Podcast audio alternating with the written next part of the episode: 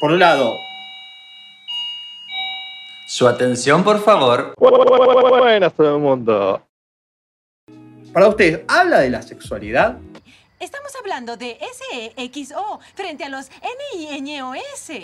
¿Sexy niños? ¿Que no habían cerrado ya ese antro? No solo sexualidad, habla sobre ser una mujer, a entrar a la etapa de ser una mujer, porque Red, muchos dicen que hace alusión al periodo de la mujer. Un dato de color. Lo menciona este color rojo. Eh, o sea, eh, no, no, se basa en eso el guion, pero eh, sería como una analogía a la entrada en la adolescencia de la mujer, pero no es que, sobre ese riel se maneja la serie, la, película. Porque no hace tanto hincapié. Implícito, bueno, pero está implícito. porque, o sea, la mina justo entra en la etapa de adolescente y su cuerpo sufre cambios. Claro. y sufre cambios de humor. Y sufre cambios de humor. Eh, y también, bueno, está toda esta cuestión a nivel psicológico, que es esto de que ella también empieza a cuestionarse como una adolescente qué es lo que en verdad quiere, empieza a contestarle a la madre, empieza a tener un pensamiento más independiente, incluso al final eh, lleva a un camino que es distinto al del resto de la familia. Todos al final se deshicieron de su panda interior y ella lo abrazó abrazó el panda interior de ella. Exacta, que eso es lo que me gusta de la película. O sea, para mí la película tiene que ver con el pasaje de la adolescencia desde ese lugar. Eh, un poco la parte sexual la toca porque empieza a le llama la atención un pibe. Eh, eh, cuando cuando están sentadas, dibuja, chicos. La, escena de dibujar chicos es buenísima. Cuando están sentadas en la grada y le están, y le están gritando cosas a los pibes. O sea, eh, muestran una cierta soltura que está habla buena. de la pubertad en general, digamos que toca todos los aspectos de, la pubertad, entre, entre ellos este, eh, está la menstruación, obviamente, porque es una chica, entonces no, lo pueden evitar, pero para mí no es que es la película sobre la menstruación, no, como la que no, no, lo que es, este fue el pensamiento alarmista que saltó para decir, esta película es una abominación. Y, y si fuese la película sobre la menstruación, ¿qué tiene de malo? Bravo, genial falta una película sobre la menstruación. Donde más hace hincapié la película es en, en, la piba rompiendo con la estructura familiar. Que en ese sentido, por eso hacemos Red contra Encanto, porque es la misma temática. Desarrollada de dos maneras distintas, pero es. ¿Soy un individuo o soy parte de una familia? Etimológicamente familia significa grupos de esclavos. Entonces se juega mucho con esto de o el hogar. Uno dice, la familia es como el hogar. ¿El hogar qué es? El fuego que da calor. Si vos estás demasiado cerca, te quemás. Si estás demasiado lejos, tenés frío.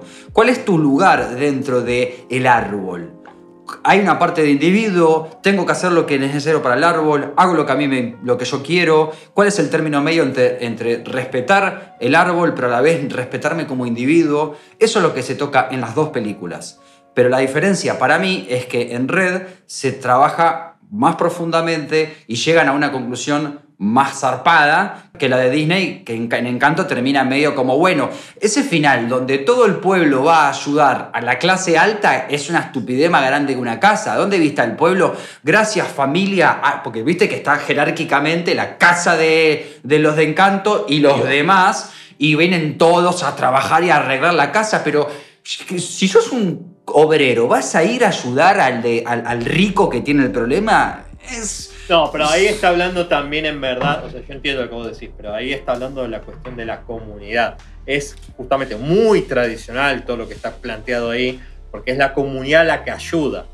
Pero es una comunidad que ayuda a la jerarquía, es una comunidad jerárquica que, ayuda que ayuda al que está más arriba. Esto no es una de esas pirámides fraudulentas de las que hablan. No, señor. Nuestro modelo es el trapezoide. Pero lo que acá en esta diferencia es que en el comienzo de la película te muestran esta familia que está más arriba, lo que hacen es usar todas sus habilidades al mejor estilo de X-Men, ayudan a la comunidad. A la Ahora, comunidad. Cuando la comunidad tiene que... Y se vuelve ¡No, Dios mío! ¡La asociación se va a desintegrar! Una buena acción de vuelo. O sea, tiene una idea positiva. A pesar de que lo hace de una manera tan Disney que un poco es. Pero el final de Encanto es como reforzar el núcleo familiar. Mm, no, ahí es lo que yo Yo no. O sea, sí, pero lo que me gusta de Encanto es que al comienzo te muestra una familia que parece perfecta, que son todos superados, que parece que todo está perfecto. Al final del cabo, la, la casa está podrida, la casa se está destruyendo porque lo que parecía que era una familia unida no estaba siendo tan unida. Todos los personajes que se muestran eh, están cumpliendo una especie de rol familiar impuesto por una figura jerárquica que es la abuela, que es la que de algún modo maneja la vida de todos y de un modo inconsciente, porque incluso al final la enseñanza es que la abuela da cuenta de que todo lo que había hecho por proteger a la familia era para la familia y de algún modo eso se estaba perdiendo, entonces las personalidades de todos estaban perdiendo ahí. Entonces, al final, la película lo que te muestra es que sí, somos una familia, nos amamos, pero al mismo tiempo todos, de algún modo, tenemos que reconocernos como individuos. La más fuerte, a pesar de que es muy fuerte, hay momentos que se siente débil y está bien, y se lo dicen, está bien, y le terminan tirando con una maca paraguaya para que se relaje. Todo bien. Bruno en realidad no sería tanto el excluido, Bruno es el que, el que se sacrifica por la familia, es el mártir que se va por proteger a, Maribel porque él ve que ella en teoría podía ser la que destruyera a la familia. Y, Maribel es la que trata de encajar, a pesar de que es una chica común y corriente, trata de ser parte, es una familia que la cual ella siente, es la típica que, que pasa, ¿viste? Imagínate, son todos una familia de artistas, una familia que son todos talentosos y hay uno que justo no es artista, no tiene los talentos de la familia, se siente menos, no sabe cómo encajar y bueno, ella lucha por hacerlo. Y al final, la película que te quería mostrar es como que ella no recibe un don especial porque ella ya era especial de por sí. No necesitaba que la casa le diera una habilidad extra. ¡Me he visto sola! Ella misma era ese encanto. Pero eh, para mí el tema, el donde más falla esa película es el gran conflicto final, que es con la abuela en ese lugar que se, están en el lago, es una charlita gilada y fin, y de pronto como la abuela, está, la abuela acepta a Bruno, entonces todos los demás aceptan a Bruno porque la abuela lo acepta, y en cambio en Red tenés ese gran conflicto donde la hija le perrea a la madre y le pega un cabezazo y, se tiene que volver a enfrentar a su madre. Se enfrenta con la madre y la madre con su, con su madre, que sería la abuela, se genera esa reacción en cadena, hay un enfrentamiento y hay una decisión de respetar su individualismo, que en el caso de Encanto, no está. Es que en Encanto lo resuelven todo con, justamente, cantando. Son estas cuestiones de como que de repente bailo y todo y, ah, estaba todo bien, ¿me entendés? Como que hacen psicomagia bailando y cantando, está todo bien en cambio, la otra es enfrentamiento directo. Y quiero remarcar una vez más que Pixar, no sé por qué, en todas las películas de Pixar, no recuerdo ninguna, el padre siempre tiene un papel de el, el, idiota, el, el, inútil. Hay un tema con los padres enorme, vaya Pixar, con los, tienen que ir a un psicólogo, porque no sé qué pasa. ¿Por qué das descargas a tu hermana? Mi dedo resbaló. ¡Ay! También el mío. ¡Ah! Los hombres padre no funcionan en Pixar, nunca. Pero eso pasó siempre en Disney también, pero hay, hay, una, eh, hay una cuestión de narrativa ahí también, que, que dos personajes con tanto peso eh, se torna en, construcción de guion muchas veces se, se, torna redundante. O sea, si, si, si, tenés, si podés tener un personaje diciendo exactamente lo mismo, ¿por qué vas a tener dos? Entonces, listo, lo deshacemos de uno. Pasó con Aladdin, que sacaron a la madre directamente cuando siempre en el cuento clásico estuvo, porque no, no, narrativamente no tenía nada que hacer ahí esa señora. O sea, era estar que estuviera nada más. Pero entonces, eso está bueno, Javi, porque ¿sabes qué pasa? Quiero ver ahora una película de Pixar que me cuente la historia de un padre haciendo de madre también. Eh, señor increíble a cuidar a los nenes es el estereotipo franchela de los 80 de no sé cómo poner el pañal de bebé. No, eso no, no, no. Quiero otro, Los Increíbles 2 es tremenda, ¿eh? es, una, es una de Peretti, de mi, mi, mujer se fue a Zumba. tremenda. Otro punto que me gustó mucho de Red es que a nivel animación eh, es, muy, es, todo muy plasticoso, eh, tiene como una onda medio Snoopy, por decirlo de una manera, los personajes. En vez de tener un montón de pelitos con toda la perfección, el pelo es un bloque y, está todo como animado más por pose to pose. Ahí Javi va a poder explicar un poquito mejor porque está más en eso. Que me contabas que, que la curva automática de Disney, que estos no manejan eso. Y, ¿Cómo es eso? En general, si vos decís mañana quiero estudiar animación, voy a ver dónde hay una buena escuela online, ponele, eh, y te gastás unos buenos dineros y para que te enseñen bien, te van a enseñar bien y te van a enseñar a animar en el estilo de Disney, que es como se enseña a animar en el 90% de los lugares, que es cómo, o sea, cómo las curvas de animación funcionan de una forma absolutamente fluida y siempre en la curva en automático, que quiere decir que, siempre las llegadas son suavecitas, las salidas son suavecitas. Eso genera ese tipo de movimiento que es lo que vos decías al principio de, cómo se mueven los personajes, siempre con una llegada tranquila, con una súper suave, de una forma este, muy orgánica, incluso hasta extremada, o sea, porque, porque de hecho no nos movemos, nos vemos más toscamente, por eso cuando se hace captura de movimiento eso hay que pulirlo, porque no queda bien, porque un, movimiento real en realidad no, no, queda bien, hay que hacerlo un poco más fluidito. Todo eso lo lleva a Disney a un extremo que ya los tiene súper estudiado, pero también hay una cuestión de que el ojo se acostumbre a lo que te están mostrando. Con esta película lo que hacen es irse a otro estilo que es jugar por momentos con eso porque sigue estando la fluidez, o sea, cuando vos ves, o sea, los, personajes no, no, van rectos de una, de una pose a otra, sino que se mueven fluidos, pero de repente clavan y de repente cuando... Eh, clavan de una forma, con, un espaciado, digámoslo, de, un fotograma anterior, al que clavan más distante y de una forma no tan, no siguiendo la típica curva automática que te genera el programa, sino que te tenés que meter a espaciar, a romper, a poner cosas más extremas y entonces eso lo hace, eh, genera que el estilo sea más, un poco más parecido al anime por, por, por momentos. Claro, o un poco más parecido a un tipo de animación un poco más cartoon, digámoslo con, llegadas más extremas y de repente este, eh, clavan y mueve solamente la, manito o, mueve una cosa y, el resto está clavado.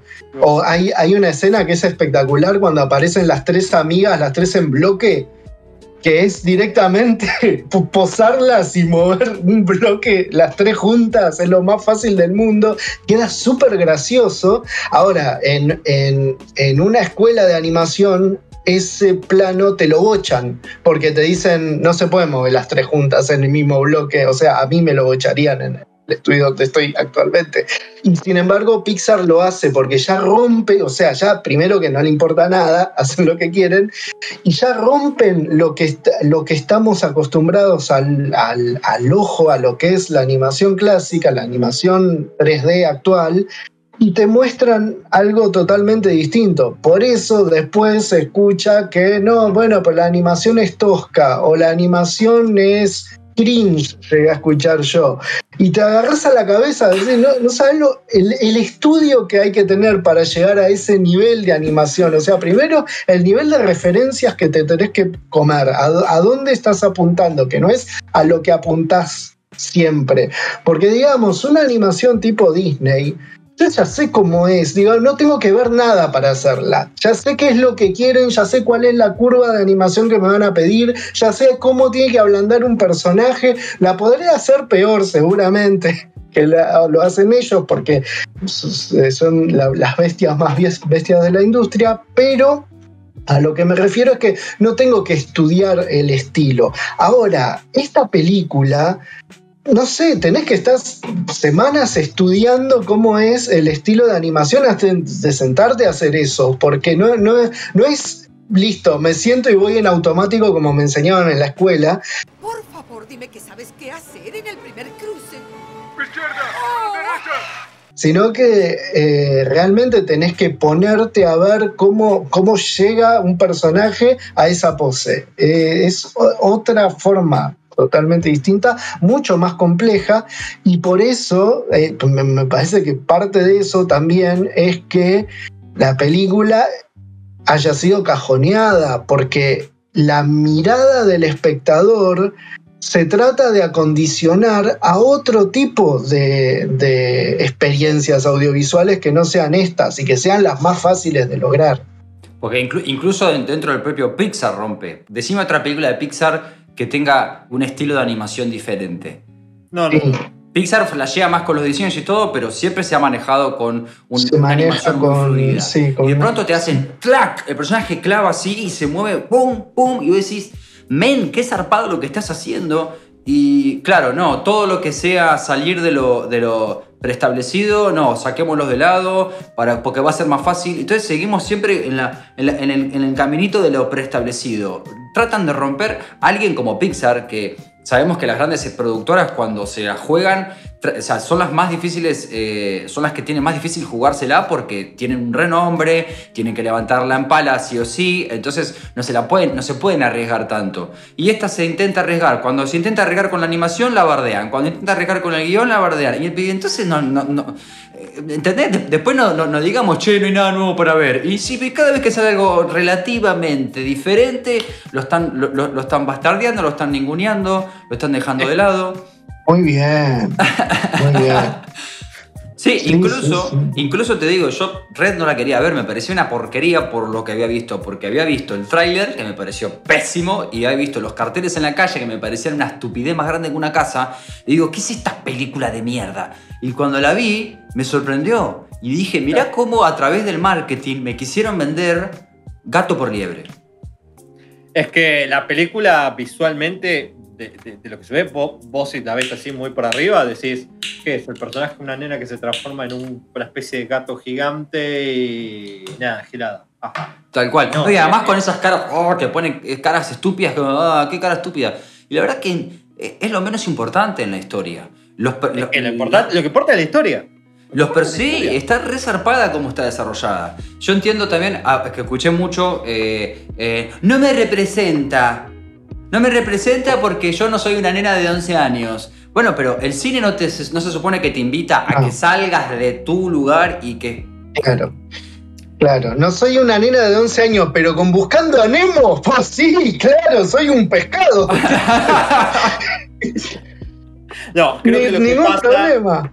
Ah, lo que pasa es que hay algunas películas de Pixar que tocan temas que nos identifican mucho, tal vez porque, por ejemplo, Buscando a Nemo eh, el que ya no se sienta tan, no se siente tan chico, el chico que ve la película, se identifica tal vez más con el adulto que se siente padre, más cerca de ser un padre, y ve al nene y se identifica con ese lado paternal. Lo que pasa me parece un poco con Red, que es lo que a mí me sucede, es que yo tampoco siento que soy, digamos, el target de esa película. Yo creo que realmente está más enfocada, a diferencia de otras películas Pixar, a un público más adolescente. No digo que no la pueda apreciar una persona adulta de nuestra edad, qué sé yo, porque lo podés hacer. Pero a mí me pasaba ya en un momento en el cual se volvía como ya la trama, la trama por el momento, ¿viste? Cuando están tratando de juntar la plata para poder ir al concierto de, estos chicos que son la copia de los Backstreet Boys, eh, Fort Town, eh, como que ya un poco se me. Ahí es como que. Mm, o sea, arrancaba muy bien todo y un momento como que me empezó como ya a, a perder un poco el interés. Pero yo entiendo que tal vez un pibe que la ve más chico le fascina, porque además está en la etapa esa donde dice, sí, tal cual, amigo, vamos a sentirnos, vamos a ser dos mujeres cuando vayamos a ver todos esa banda juntas. Todas o ninguna, pero vamos todas juntas. Hay, hay un montón de cosas. Por eso, incluso, vamos a decir ahora, seguro es más probable que una chica de nuestra edad se sienta todavía más identificada con esta película que tal vez nosotros. Sí, Es una película con orientación más femenina. Eh, digo que, hay que hacer un, trabajo bastante básico y primario de eh, em, empatizar con algo que no seas vos. Que eh, me parece raro que no tengamos ningún problema en hacerlo con muchísimas películas. O sea, no sé, ves una película de superhéroes y no sos un superhéroe. I'll be back before this banana hits the ground. Entonces, bueno, o sea, tenés que hacer un trabajo de, transmitir tu, eh, tu experiencia a lo que estás viendo. Y no hay ningún problema con eso. Ahora, cuando son mujeres, ya es como que, ah, no, me estás haciendo empatizar con mujeres, ¿por qué? ¿Por qué mi, adolescencia no tiene nada que ver con eso? Cuando en realidad seguramente sí lo tuvo, y nuestra adolescencia y más, digamos, es una película que te muestra adolescentes a principios de los 2000, que, que justamente es bastante gráfica en ese sentido. Es la adolescencia de la directora de la película. O sea, ni siquiera está mostrando una adolescencia que ella no vivió. Y Encanto tiene lo suyo, no, no lo transmite de la misma manera. Entiendo que para los nenes va a ser más fácil de digerir, va a ser la típica, es el preseteado de todos los días. Y bueno. Una, una comparativa muy interesante que yo creo que, por eso yo digo, Pixar sigue sabiendo cómo hacer las cosas. Cuando la nena se deprime, las amigas le empiezan a cantar para levantarle el ánimo. Y lo hacen tipo... Y se ponen a hacerlo en el momento, y es un momento muy normal, muy real, y están bailando y listo. Eso, si lo tiene que hacer Disney, se transforma en una escena musical donde todo explota en colores, todo explota en volamos entre flores y cosas. Como que Disney todo, que es lo mismo que hacen estas últimas películas, eh, como empecé a ver eh, Los secretos de Dumbledore, y pasa eso de que te hacen flashear que todas las escenas son importantísimas, ¿viste? Todo es guau todo el tiempo. Y de pronto está bueno lo, lo chiquito, lo mundano, lo normal. Y la nena está triste y la amiga empieza a beatboxear en el momento con la boca y no, y no se escucha más nada que eso. Y se ponen a tararear y a cantar en el momento y no importa si afinan o no afinan. Y son nenas haciendo lo que les gusta hacer. Y eso es muy de cine. Eso es cine real, posta. Y no, bueno, caigamos en el la, la, la, la. Y, eh, es, es, una cosa que, que, no me parece menor, que es una gran decisión cinematográfica en el mundo de la animación que, que sale de lo, de lo, que se pretende de una animación y que te demuestra de que la animación es una, es una técnica y no un género. Bueno, para terminar, votación. ¿Qué película van a elegir? Que Hollywood se quede con sus Oscars. Ya sabemos que los Oscars son basuras hace rato. Bueno amigos de Marty Video Club, esto ha sido todo por el video de hoy. Como siempre les pedimos que toquen esa campanita, que nos den ese pulgar arriba, que nos sigan en todas las redes sociales, que nos escriban, que nos digan cuánto nos quieren, quién les gustaría ver. Nosotros, como siempre, a nuestros tiempos, porque no trabajamos al tiempo de los algoritmos, estamos siguiendo muy lentamente las producciones de Marty Videoclub. Usted pide que la gente labure para el algoritmo y usted no lo hace, maestro. Hasta la próxima.